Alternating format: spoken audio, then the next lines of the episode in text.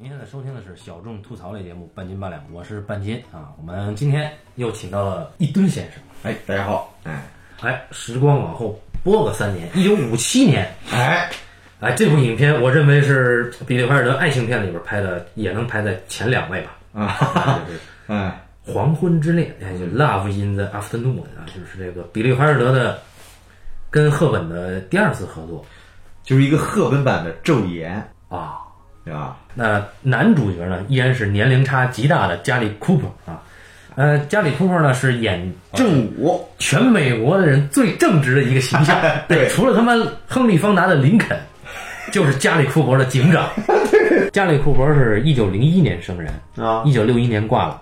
这片子是一九五七年的，也就是说在，为什为什么男演员演完里边的电影就要挂了？然后也就是说在加里·库珀五十六岁的时候啊，啊，我数学不太好啊，五十六岁的时候演了一个花花公子，哎。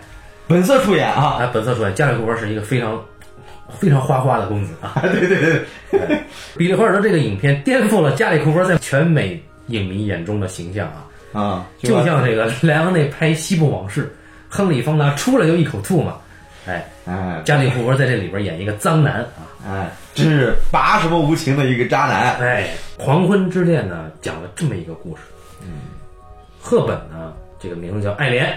爱莲呢，她是一个很纯洁的一个大学生，啊，她呢是学这个大提琴的。她的父亲呢，非常的爱她啊，但是呢，她父亲有一个职业，让这个爱莲呢一直跃跃欲试啊，八卦心每天都会被激起来。她父亲是干嘛呢？她父亲是一个私家侦探，专门还是专门的私家侦探，专调查婚外情的。哎，哎，在他父亲有一个档案柜里面啊，这个档案柜赫本一直觊觎已久。这个档案柜里藏着万千的爱情故事，当然都是那种见不得台面的爱情故事啊。嗯，那他的父亲呢，在这个诸多的自己收集的爱情档案里边，其中有一个恶名昭彰的，对，恶名昭彰的调查对象叫 Franken 啊，这个人就是由 Gary Cooper 啊扮演的，这情场杀手。啊，那这哥们儿呢，据说是搞一个杀一个啊，搞一个人搞人要要自杀上吊，搞一个就搞人家家庭妻离子散，哎，哎，上到少妇啊，有这个熟女、啊，少女啊，男童，啊，这不是啊男仆，啊，覆盖全欧洲，嗯哎，包括北美地区，嗯，那这这是一个恶名昭彰的这个情场杀手。有一天呢，这个父亲呢接了一单啊，调查就是一个英国的富商，嗯，他的妻子啊，应该是个好像还是有爵位的是吧？我忘了，反正有点地位，哎，好像是个贵族。就是他啊妻子呢，经常跑到这个 巴黎呢来私会。这个于是呢，这个他赫本他爹呢就接了这一单去调查，发现他妈的这个男的又是加里库珀，就把他给拍下来了。嗯，拍下来了，当天哎，这个英国富商过来来取资料，我操，一看不行了，我他妈非弄死丫的。于是这个英国富商呢带了一把手枪就去了，但是呢这个时候哎，赫本呢她是个善良的姑娘，嗯，她呢在屋里练琴的时候呢，她很八卦，嗯，她就一直对这个父亲调查的案件感兴趣，哎，我操，坏了，要出人命了。嗯，于是赫本本着人道主义的原则，就抢先英国富商一步到达了 Gary Cooper 的酒店房间。然后英国富商这时候晚到一步，哐当一脚踹门进来，拔枪就要开啊！结果一看，哎，这个 Gary Cooper 搂的这个姑娘不是他妻子，是谁呢？是赫本。哎，哎，这个富商一看，哇，傻逼了，我傻逼，哥们儿啊，我傻逼啊！然后富商就走了。然后这这个时候，哎，原来是赫本先到一步，帮助 Gary Cooper 解围，替代了那个富商的妻子，嗯，哎，演了一场戏。嗯，可是呢，假戏真做来了一吻，哎，哎，假戏真做，这 Gary Cooper 是个流氓啊，占便宜能有够吗，对吧？一看这么好看的一个少女，对吧？现在跟我做戏，对吧？我我不能说我得啊，嗯所以这戏得做到家嘛，嗯索性拥吻一下。嗯他拥吻没动情嗯，啊，过个瘾就完了。这姑娘受不了啊，姑娘这这确实是个很有魅力的大叔，啊，风度翩翩，嗯非常的优雅，有钱。这个优雅到什么程度呢？他偷情的时候啊，嗯他喜欢，他喜欢，他呢，他是一个总统套房。他偷情的时候呢，是在套房里间，但是呢，客厅外间呢，他喜欢雇一个匈牙利的吉普赛人乐队，这是一个匈牙利四重奏乐队资深的乐师四位，在任何情况下都能演奏，而且演奏的这个乐曲啊，百转千回。啊，这盖瑞库克就有范儿啊，对吧？随身带乐团呀，这个对对对对我操，赫本一下迷住了，而且赫本拉大提琴的，这个懂音乐嘛。对对对。然后哎，自此以后，赫本就受不了了。那天晚上，大叔跟我说，明天下午两点你来我的套房。这这个这个对白呢，怎么这个咖咖喱 Cooper 呢？他的这个风度啊，这对白不是一顿老师这个这个这个猥琐的这个这个，就其实说的还是很有魅力。啊结果第二天，哎，赫本本来想写信拒绝，嗯，赫本起草了无数种拒绝的方式，嗯，赫本想，哎，我当面拒绝了，赫赫本就来了嘛，哎来了就走不了了。哎哎，于是呢，一个又一个黄昏哎，就这样过去了承其好事，此处删去多少字儿？啊。那俩人呢就越陷越深啊，不，这个赫本越陷越深啊。但是有一次，这甘瑞夫浪子嘛，嗯，总得走嘛，嗯他走了，赫本就受不了了嗯啊，赫本就像丢了魂儿一样。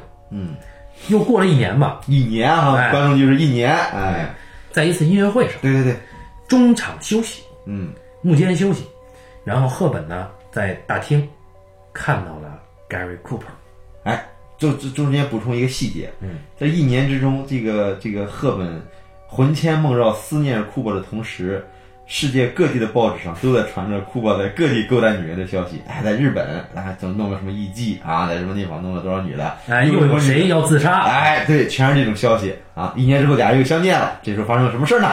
哎，然后呢，赫本就遇到了 Cooper，又一次这种魂牵梦绕的情郎来了。对啊，于是赫本哎站在 Cooper 面前，啊，Cooper 没认出他来。哎，让我们想起了一个著名的小说，叫《一个陌生女人的来信赫本呀，我操，你这这个无情啊，》啊。对啊，对对对，太薄幸了。啊，真是真是，你这说，哎，真是哎。然后赫本就受不了了，哎，但是呢，但不是，但是库珀跟没事儿似的。哎，哦，我想了你，后来这个一提醒，啊库珀想起来，哎，那太好了，明天下午两点咱们继续啊。对对对吧？对，Cooper 想接上这头儿啊那咱们接着来。嗯啊，赫本呢可以啊可以接着来，但是赫本反击，嗯哎，就是在继续跟 Gary Cooper 午后约会的时候呢，赫本编了一个又一个故事，哎，哎，说，我有多少个情郎？哎呦，赫本呢很很棒，他的父亲呢是有一个很牛逼的档案柜。啊，这个就像那个《天龙八部》里面《狼环玉洞》里面的藏书，哎，里面藏了各式各样的爱情故事。赫本就把这些所有这个故事里边的男主角变成了他现在的情人。他说：“我有一个哎开直升飞机的男朋友，啊，同时呢送给我脚链的呢是另一个这个可能是打曲棍球的男朋友，哎，但是呢有一个送给我项链的呢，就非得逼着我要要见面，不然就自杀的呢是另外一个富商，哎，他就把这些全部移植到了自己的身上，但没有他们一件是真的。结果哎，男人嘛，嫉妒心啊，哎，盖瑞库珀呢就他妈越听越他妈窝火。赫本呢还装说：“哎，不行，我我只跟你到三点，我我下去还还得还得还得跟人约了呢。”哎，结果这个妒火中烧啊！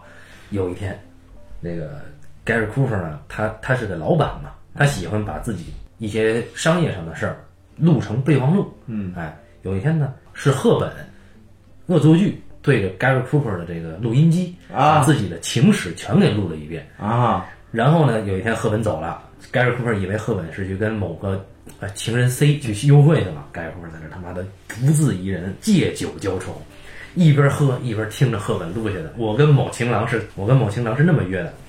同时啊，外面客厅匈牙利四重奏就响起，然后这是经典的一幕，Gary Cooper 一口闷完了，然后退一脚把这个餐车往外面一踢，然后那边那个匈牙利乐师们啊手舞不停啊，然后一口一口跟着盖瑞科夫对干啊，然后在这个这个餐车来回来去的过程中呢，一车的酒全干完了，然后盖瑞夫说妈走第二天泡澡堂子醒酒去。泡澡堂子去，然后这几个这个乐师跟着就走了。匈牙利四重奏乐师跟着盖瑞库尔直接进了罗马浴室，然后盖瑞库尔在那泡，匈牙利乐师被这个水蒸气熏的已经快不行了，但是依然坚持着拉完了他们应该拉的旋律，浪让我们想起了泰坦尼克号。对，船他妈都快沉了，我让我们拉完最后一曲，哎，哎，但是对幽默的处理呢，哎嗯，美国人永远技低一筹啊！对对，那个他妈简直就是卡梅隆把那个拍成了英勇就义啊！哎，但是我们看比利怀尔德是怎么玩的，哎，然后一看盖瑞库尔动了真情啊，这个赫本啊明明那个脚链呢，实际上是拿这个这个家里的一个破玩意儿弯的，不是什么真正的值钱货。啊但是他所有东西都就地取材，啊让我们见识到这个女孩的幽默感和这个女孩的狡猾。嗯同时呢，也爱上了赫本这个角色。嗯，目前为止，所有的爱情片里的女性荧幕形象，《黄昏之恋》的赫本是我的最爱。是吧？哎，这实在是太狡猾了。但是呢，她所编织的一切谎言，嗯，都是为了她爱的这个男人。对对对哎对，所以这个盖库珀再也忍不住了，说我他妈要独占你！哎，在澡堂里泡澡的时候，愁眉苦脸碰到了一个人，那人看，哎，哥们儿不是你吗？那人是谁呢？是这个影片一开始那英国富商调查自己妻子定期跑巴黎出轨的那哥们儿，哎，被赫本给解救了。哎，那那哥们儿本来要杀那个库杰里库珀哎，结果被赫本给解救了，也就是这个事件的肇始，他他妈又来了，把俩人泡澡堂子隔壁，然后呢，一看，哎，你以前不是这样的，怎么现在这样了？家里哭完了，胸中的苦恼是吧？对，给他倾诉了一遍。那人说：“哎，你这事好解决啊！我认识一个著名的这个私家侦探哎，专门调查这事儿。这女孩干嘛，绝对给你查的门儿清。哎，于是呢，这个英国富商呢就把课本他爹介绍给了加里库珀。结果加里库珀到了那儿以后呢，赫本正在洗头，然后加里库珀呢就没有发现赫本。加里库珀走了之后，他爹根据加里库珀描述反应过来是他女儿了。第二天，这哥们儿直接过来找加里库珀了。他爹要找加里库珀谈一谈。对，说这女孩就是我女儿，她给你编这事全是我这里边的暗中。说你呢是一条大鳄，而我女儿，我女儿呢只是一条小金鱼，你就放过她吧，嗯，就让加里库珀走。然后加里库珀确实是想走，赫本最后一次来了。嗯，哎，加里库珀这时候已经收了心，对，哎，就我一定要走，你别碰我啊，你别碰我，哎，我要走。哎，哎，结果俩人呢什么都没做，最后说加里库珀已经上了火车，赫本送他。哎，然后赫本之后喋喋不休的说说没关系，你走了我还有谁谁，我这个男朋友怎么样，那个男朋友怎么样？哎，赫本并不知道加里库珀已经从他爹口里知道了这一切的谎言。对结果加里库珀越听心里越难受啊。对对对，到最后的时候，火车开动了，嗯赫本跟着这个火车在月台上跑，一边跑一边说：“我下一个情人等着我啊，怎么怎么样。”加里库珀呢就站在那个火车上火，车上，哎，火车门上，一把把赫本给搂上了，哎，就把他抱上了自己的这个车厢，哎，俩人就坐着列车走了，哎，哎，这个故事呢就结束了。嗯，这就是《黄昏之恋》。哎，那么《黄昏之恋》这个故事呢，呃，豆瓣评分并不高，七点六啊，看过的人只有三千五百多个人，嗯啊，然后有一些资深的电影工作者啊，我就不点名了，嗯，就是对这个片子抨击的非常狠，那、为什么呢？呃，就是觉得俗嘛，哎呀所以说这个很多是吧？这个啊搞理论的啊，哎呀，对对对，哎呀，对对对，嗯。啊，但是呢，这个片子呢，就在我看来啊，他对我的这种打动的程度，其实要比《桃色公寓》要好。嗯。但是《桃色公寓》的剧作比这个片子要高级，嗯，所以这两个片子我是难以取舍的啊。就是我也是，这片子实在是太迷人了，尤其是赫本的这个角色，就是《罗马假日》里赫本是一个符号对啊，然后那个《龙凤配》里边呢，赫本又是一个功能性的人，对嗯，对但是在这里边，赫本真的是一个，真的是一个人，就是他既狡猾，但他同时这个又又可怜。对，哎，所以说为什么我觉得比利华尔德天才呢？嗯，就他人物的智商跟情商，能到他能写出这种智商情商的人物来。哎，就太高了。对，就你看这里边，除了那个英国富商那哥们儿啊，这里边所有人都是智商情商都很高，都门儿清的。但是呢，陷于情网之中，对，哎，还要用智商呢彼此这彼此的给对方使一些伎俩。但是这些伎俩呢，都是因为爱情。对，因为我们经常见到是吧？这个爱爱情故事里边儿，一个花花公子，风流倜傥，嗯，然后呢，别的女人他他他说什么对对吧？唯独对女主人公是吧？一见倾心，从此之后再也跟其他女人没有了什么，然后只专注于这个这个女女一号，这叫典型的玛丽苏嘛，是吧？嗯，嗯，很多美国电影也玩这一套，对吧？但是你知道，真实情况里边，如果说一个男的能有这种魅力，一个真正的花花公子，他是不可能为一个女人去改变自己习性的。嗯但是我们绝对相信，一个花花公子他会真正爱上一个女人，这个我是绝对相信的。但是你说他为了这个女人，他断绝跟其他女人的性关系，这个我觉得不太可能，哎，对吧？呃，作为这个爱情片专家啊，一顿老师的见地，果然高人一筹。除非说有有有金钱利益或者有有方面权衡，对吧？一个人他可能说为了一个婚姻关系，他舍弃自己的这种可能性，嗯这个是绝对可以的。嗯，但是你说他这人从此成为圣徒，就没了对其他女人没了性欲，我觉得这个太扯了。但是呢，彼得华尔德电影里边人都是一样的，人就是人，嗯，对吧？谁都别改变谁，对吧？但是呢，他里边这个嫉妒心，哎，这是他人性里边自带的东西。嗯，那这是他他他他这是他高明的地方，他不会说一个一个道德感的一个说教，他让这个人物去改变。当然，最后这个人物也也有改变，他爱上了赫本，就是他真正理解了赫本对他的爱，哎，对，这这人和人之间达到了一个沟通，嗯，对吧？什么是伪道德呀？伪道德就是一个标准符号化，但真正的道德，它一定是能你得理解对方的处境，你才能对吧？你体谅了对方，这才叫道德，这才是真正的道德。就你觉得那个金玉萌是伪道德？呃，不是金玉盟，我觉得也不能算是伪道德。我只觉得金玉盟的剧作没有进入人物，嗯嗯我只觉得这个比利华尔德的人物，他对人物的体察一定是更深刻的。金玉盟里边那个爱情，我觉得也是，这个爱情本身还是挺可信的。就后来那个苦情那个部分了什么，但是我觉得他的手段吧不是很高级啊，又车祸又什么的，太苦情了，对吧？那金玉盟是很容易打动女性观众的。关于比利怀尔德呢，我忘了介绍，就是之前我们聊过《辛德勒的名单》啊，那比利怀尔德曾经有意要拍《辛德勒的名单》，啊，但是他没拍，因为斯皮尔伯格就是更快啊，那个拍成了另一种辛德勒名单。呃，而比利怀尔德是真正受过战争，就是他是从战争那个啊战火里面逃到美国，不知道他拍会是一个什么样啊？哎，那很可惜。比利怀尔德他因为他最晚一部电影是八十年代的，对吧？嗯他其实一直活到是零几年。嗯嗯嗯，比利华很长寿，活到九十多岁。就可能九十年的时候，比利华尔德还是有八十多岁的高龄，还是有那个体力去拍这个电影的。那我相信，就比利华尔德对人的认识比斯皮尔伯格是真的深刻多了。斯皮尔伯格未必对对人的认识浅薄，但是比应该说比利华尔德对人的体验，因为他确实经历的事儿太多了。那么谈到比利怀尔德的这个剧作观念啊，就是比利怀尔德最开始入行是跟随着他比较佩服的一个导演叫刘别谦嗯，也是一个移民导演。那么刘维谦的性观念跟比尔赫尔德，那、俩人是如出一辙。一脉相承啊，对这个这个欧洲人啊。对对对，尤其是我们知道这个刘维谦啊，英年早逝哈、怎么早逝的，对吧？啊，怎么早逝？的？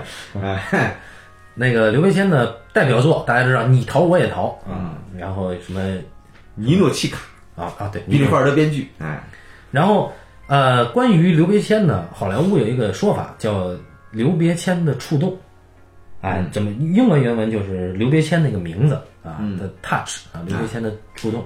那什么是刘别谦的触动呢？在比利怀尔德的那个工作室里面啊，摆了一行字，嗯，这行字写着刘别谦会怎么做。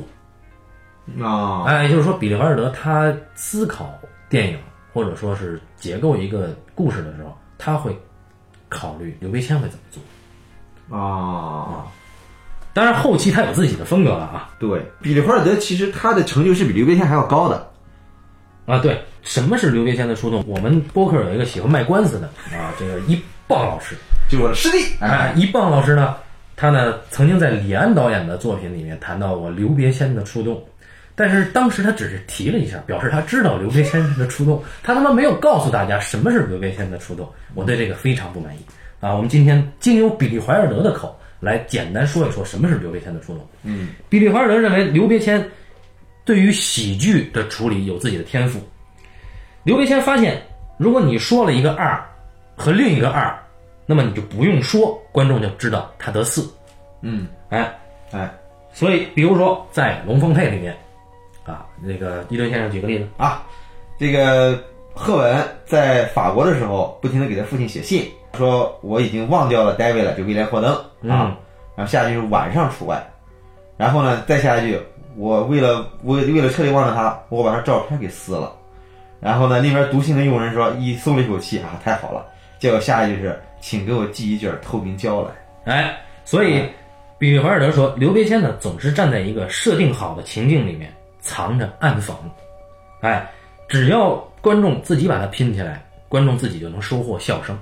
哎，刘别谦式的触动，在比利怀尔德就这儿解释为一种暗讽的力量，对，而且是不直接说的，所以有魅力的设计都是不直言的，对，尤其他那个最搞笑的那个喜剧啊，我认为最搞笑的喜剧，叫《玉女风流》。哎，对，讲一个在西德的一个可口可乐公司啊，战后，哎，可口可乐公司的老板是由一代好莱坞黑帮片大亨啊詹姆斯卡格尼扮演。啊，对，卡格尼的最后一部电影，哎哎，那里边卡格尼的德国秘书，这个德国秘书呢，整天毕恭毕敬，哎，以纳粹的方式来效忠卡格尼。对对对，然后一开始对这个卡格尼说说这个说说卡格尼说到希特勒了什么啊？希特勒是谁？我们都不知道。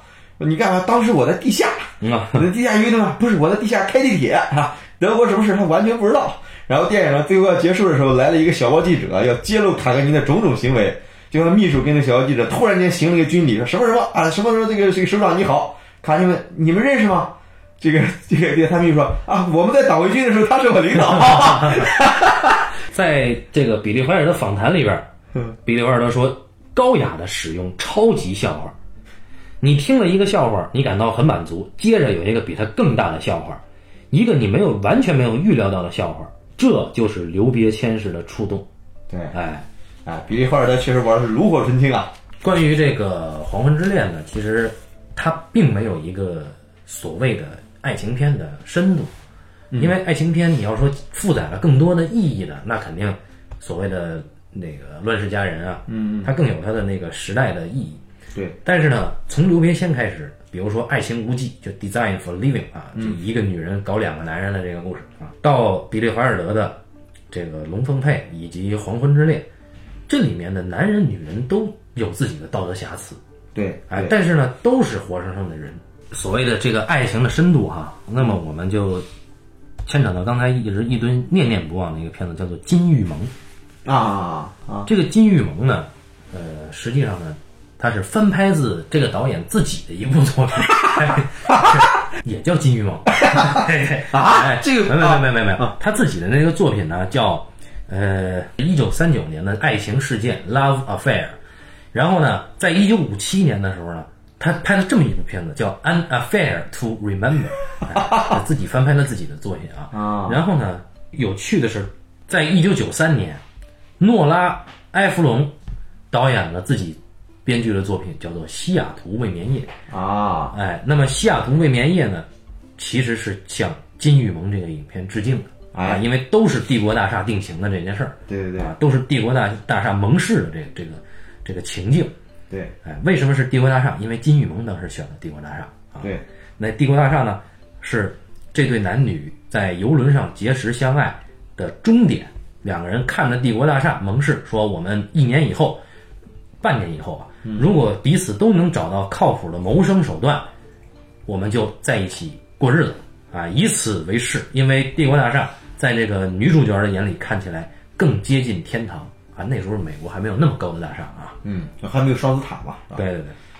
所以后来我们的薛晓路老师又拍了《北京遇上西雅图》。哎，哎，你突然发现一个有趣的地方，就是其实从金玉盟开始，金玉盟是一个典型的美国梦的故事，嗯但是其实《北京遇上西雅图》依然是一个美国梦的故事。啊，那肯定啊。然后在美国产生的爱情才是真正的爱情嘛，对啊，在他眼里啊。那么我们简单说一下金玉盟的故事啊，呃，大家可以去豆瓣看我写的影评也可以。嗯，那么金玉盟这个故事呢，讲的是一代花花公子加里格兰特。嗯，哎，这个人呢上了各大小报的一个花花公子，这么一个花花公子 top ten 前第一名。嗯各地都有他的绯闻。嗯突然有一天，爆出了一则消息，亚，把自己给嫁了。他和一个美国富二代，一个女富二代订婚了。我操，这一则消息晴天霹雳，还传说他坐的一艘豪华游轮，哎，从法国一路将要到美国去订婚。嗯加里格兰特就成了这个游轮上的焦点。在游轮上，加里格兰特百无聊赖，我一群傻逼，嗯，都在关注我的八卦，没人能理解我。嗯闲的没事的时候，遇邂逅了一个风度翩翩的女人。嗯这个女人呢也不年轻，嗯哎，也是刚刚订婚，嗯嫁给了一个美国富商。嗯，那这个女人呢，因为美国富商在照顾自己的生意，这个女人呢欧洲游，哎，从欧洲也要坐船去跟她丈夫相见。嗯，哎，是由英国演员黛博拉·寇尔啊主演的。这俩人呢在船上呢戴布拉寇尔当然知道加里格兰特是个什么人了，嗯，哎，就一直在损加里格兰特。加里格兰特，哎，这个女人有意思，她能损我啊，还还很有水平。于是这两个人呢，棋逢对手啊，就互相毒舌对方。两人呢，就暗自产生了一些兴趣，嗯，然后呢，几番交际，两个人呢，逐渐了解到了对方。这个时候呢，加里格兰特所乘的这艘游轮会在意大利的一个岛上停留，嗯，那么在这个岛上停留的时候呢，加里格兰特邀请这个戴布拉寇说：“你跟我一块儿去看一个人。”去了以后是一个哎风景如画的一个世外桃源，嗯，在那里边呢，是加里格兰特的奶奶住在那儿，独居啊，一个老太太。这个奶奶是个虔诚的基督教徒，自己家里居然有一个小教堂，她呢一直坚守着她和她老伴儿的这个爱情的誓言。嗯哎，然后在奶奶的嘴里边，戴布拉寇尔了解到加里格兰特实际上是一画家，嗯，只不过呢现在成了花花公子，就是因为啊画画呢没有人识货，他自己没坚持，于是呢就成了一个靠脸吃饭的小伙子。哎，没想到哦，原来这哥们画画画的这么好，两个人呢就情愫暗生。结果上了船以后，在船上的这些中产阶级的这种异样的眼光之下，反而催生了两个人的叛逆情绪。嗯，两个人就好了。嗯啊，结果传到纽约，两人注定要分开，因为各自有各自的订婚对象。嗯，俩人指着帝国大厦说：“哎，以此为誓，半年以后，如果我们各自能找到生计，就要在一起。”结果，两个人各自回去跟自己的另一半摊牌了。摊牌之后呢，半年时间一到，确实各自找到了生计。可是加里格兰特在那天晚上苦等了整整半天，都没有等到戴布拉寇尔。结果加里格兰特失魂落魄离开了纽约，就收到了他奶奶的去世的消息，于是回去继承他奶奶的遗产。哎，同时他奶奶留了一个，因为见过戴布拉寇尔，印象很好，给戴布拉寇尔留了一个礼物。哎，然后加里格兰特就周游世界，遣散自己内心的伤痛。这个时候呢，话分两头。戴布拉寇尔当天为什么没有赴约呢？是因为他妈的他在帝国大厦底下着急呀、啊，要见情郎啊。对，哎呦，想到我要哭呀！哎呀，嘿，啊，伊林老师作为一个爱情专家啊，哎呀，潸然泪下，哎呀，真是啊，哎，结果被车给撞了，哎呀，撞成哎瘫痪了，真是没有赴约成功。让我想到《渴望》那边的刘慧芳。呃，然后哎被撞了以后呢，他他他他就没就没法约会了，结果只能家里格兰特自己回去了。哎，撞了以后呢，这姐们儿呢，她那个原来的未婚夫啊，一直照顾她。嗯，但是那姐们儿坚持，哎，我不用你照顾啊，我有自己的生计。嗯，那姐们儿呢，就在当地的一个义工学校啊，也是一个教会的下面的一个义工学校，教人唱歌，嗯做音乐老师，身残志不坚，啊，不是身残志坚，然后任凭这个未婚夫怎么样怎么样怎么样，他就是不为所动。但是又过了一段时间，加里格兰特回到了纽约，在一次音乐会上，黛布拉寇尔和自己的未婚夫遇到了加里格兰特和他原来的未婚妻，这两对人见面非常的尴尬。那个时候，加里格兰特已经站起来要走，而黛布拉寇尔还在坐。嗯，加里格兰特一看挺生气的啊，走了。这个时候，哎，戴布拉寇尔的未婚夫说：“哎，你你为什么不告诉他呢？告诉他你出车祸了呀？”哎，戴布拉寇尔说：“不。”啊，这个时候特写给了戴布拉寇尔一个瘫痪的轮椅。啊哎哎，然后戴布拉寇尔说：“我就不说，哎，是一种尊严啊。”哎呀，这个就不说呀。哎，然后呢，这个时候呢，这个加里格兰特呢越想越气，为什么我苦等了那么久，到现在你见面一点表示都没有？哎于是他就想到一事儿，哎，我手上还有奶奶送给他的礼物呢，嗯我借着这茬我去找丫去，嗯，哐当一踹门就进来了。哎呀，说哎，圣诞夜啊那天是说我我我我我我跟你谈的事儿啊，嗯就就俩人拐弯抹角的提到了那天约会的场景。这加里格兰特没有直言自己当天等了，戴布拉扣着呢就说：“我那天去了，哎，我就在那儿风雨交加等啊等啊等啊。”加里格兰说：“哦，合着是我没去嗯啊。”然后呢就把奶奶的礼物给了他。这时候加里格兰特越想越不对，嗯因为这个戴布拉寇始终躺着嗯啊。这加里格兰特一想，他妈这这怎么回事？这个嗯，假意要走，突然一个回旋身，哎，冲进了卧室，哎呀，打开门一看，哟，里边挂了一张画哎。呦，他自己画哎，的。这画呢，就是当年他画的他奶奶当年加里格兰特到了纽约盟誓之后，嗯他自己苦苦打拼，他画了一幅他最满意的画。嗯哎，这个画画的是谁呢？画的是一个女人祈祷的背影。但是这幅画加里格兰特不卖，嗯以至于加里格兰特接到奶奶死讯以后，周游世界的时候，他特地交给了他的代理商，这画不卖啊，啊，不能卖。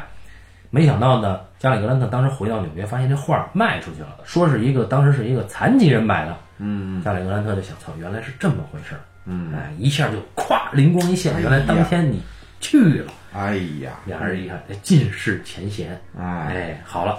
哎，所以这个片子呢，这导演是不是很虔诚的一个基督徒啊？对他拍过一个宗教题材的影片，因为这个这个导演啊，然后呢也拍过一些主题先行的。这个片子本身充满了宗教色彩，对对对对对，就救赎这俩人的也是祈祷的那个画像，啊，对对对哎，然后当时能让他俩相爱的也是奶奶的教堂，对对对，哎，所以这里面的诸多元素就是从，而且这是个美国梦的故事嘛，对它是从欧洲这个风流而又浪荡的地方，嗯，一这个船结识定情，到了美国，这俩人就变得干净了，嗯嗯一下这个过程就洗白了，对，哎，所以这个故事它充满了一种把爱情圣洁化的一个做法，也使得这个影片本身呃变得这个影片变得说教意味比较浓。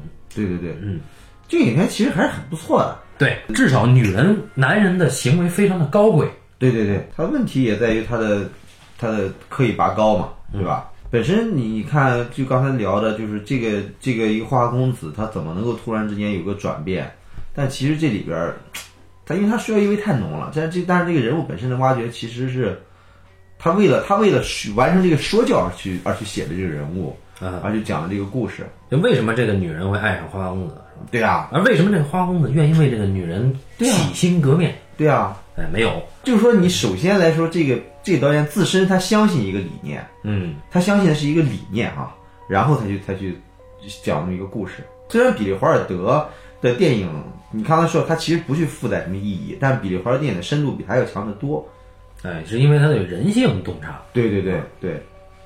然后就刚才说了花花公子和这个这个这个普通女孩的一个爱情，我突然想到张张张爱玲那小说《倾城之恋》，嗯对吧？其实你看张爱玲从一个女性的角度讲那么一个爱情故事，也是一个，其实这种人物关系模式和这都是一样的。嗯嗯嗯对吧？就一个一个被人嫌弃的一个女的，就就她而且本身还离过婚的，嗯，对吧？突然想到这么一个男的风流倜傥花花公子，啊，对吧？花花公子邀请他去去外地玩一趟，万一我能钓了个金龟婿呢，对吧？抱着这么一个态度去了。然后呢，刚才你说的说到那个那个，刚才加里格兰特不是他有个奶奶庄园，嗯。我突然想，就那一刻的时候，当一个女的看到一个一个风流倜傥的一个公子有那么一面的时候，一定会很容易就爱上这个男的。嗯。然后其实《倾城之恋》里边有一个类似的描写，嗯。当有有一次那个男主人公带着这个白流苏到了一个废墟里边，男主人公突然间感感慨了一下这个世事无常还是怎么着的，反正那么意思，当然不会这么浅薄了。嗯然后呢，白流苏突然发现，哎，这男的还有这么一面。那一刻之后，那白就白流苏是之前的时候跟这男的打感情牌什么的，总是被这男的占了先机。他他发现他自己玩不过这男的，啊然后那一刻的时候，这女的突然间发现，哎，这男的好像有着真诚的一面。嗯后来的时候，这个这个白流苏也陷入了情网。嗯但是本来这个男的就是个花花公子，对吧？你看张爱玲是一个多么苍凉的一个人，嗯他对人的洞察可是极其深刻的。一个一个花花公子怎么可能说为一个女的去改变他呢？但后来战争来了，他们被困在香港了，不得不俩人就成了一个小夫妻了，对吧？俩人确实长相厮守了，但不是因为爱情长相厮守，就没办法了。嗯这这，我觉得这是比较深刻的一个处理方式。这个《金玉盟》这里边呢，就是把加里格兰特这人物，其实是用理论化说法，就是很客体化，又帅，又有趣，又幽默，花花公子，然后又有又有又有才华，嗯又有一个什么奶奶，对吧？还有这么一面，就是他他确实完全客体化的一个人，他不是一个活生生的人。相对有一点主题先行的意思。对对对对，我们岔开了啊，就这个作品它不是赫本演的哈，所以最后我们要收回来，就是再说一个，也不是怀尔德导的，但依然是赫本演的，叫《蒂凡尼的早餐》。哎，那这个片子原作非常有名啊，杜鲁门·卡波特，对，呃，《冷血》的作者。那么改编以后变成了一部非常经典的爱情片啊、也是类似的小妞电影吧。嗯，就是今天叫做小妞电影啊，那个时候没有那么小妞。然后这个片子呢，嗯，相当于是给蒂凡尼做了一个硬广。对，而且那个赫本最经典的形象就是从这电影里边来的。哎，对，包括这个影片里面的插曲啊，嗯。啊，月亮河，对，嗯，赫本自己唱的啊，据说本来是找梦露演啊，但是不知道为什么没接啊，但是赫本演呢也挺合适，就是他演出了一种，哎，本来不该发生在他身上，但是他却成了交际花的这种感觉的一种人物的那种复杂魅力。嗯，呃，这个片子本身呢，除了这个人物之外啊，其他都很差，比如说男主角选的很差，嗯。啊，对。呃，显得很黏这个男人。对，然后这两个人的情感方式有些奇怪，呃，以至于到最后这两个人终成眷属的这个处理，我是不能接受的。这个导演我觉得是一个很二流的一个导演，嗯。但是呢，因为电影的小说底子太好了，嗯，导致了这个电影呢，它里边有特别好的地方，但是呢，你又无从评判说这个电影到底真的很难做评判。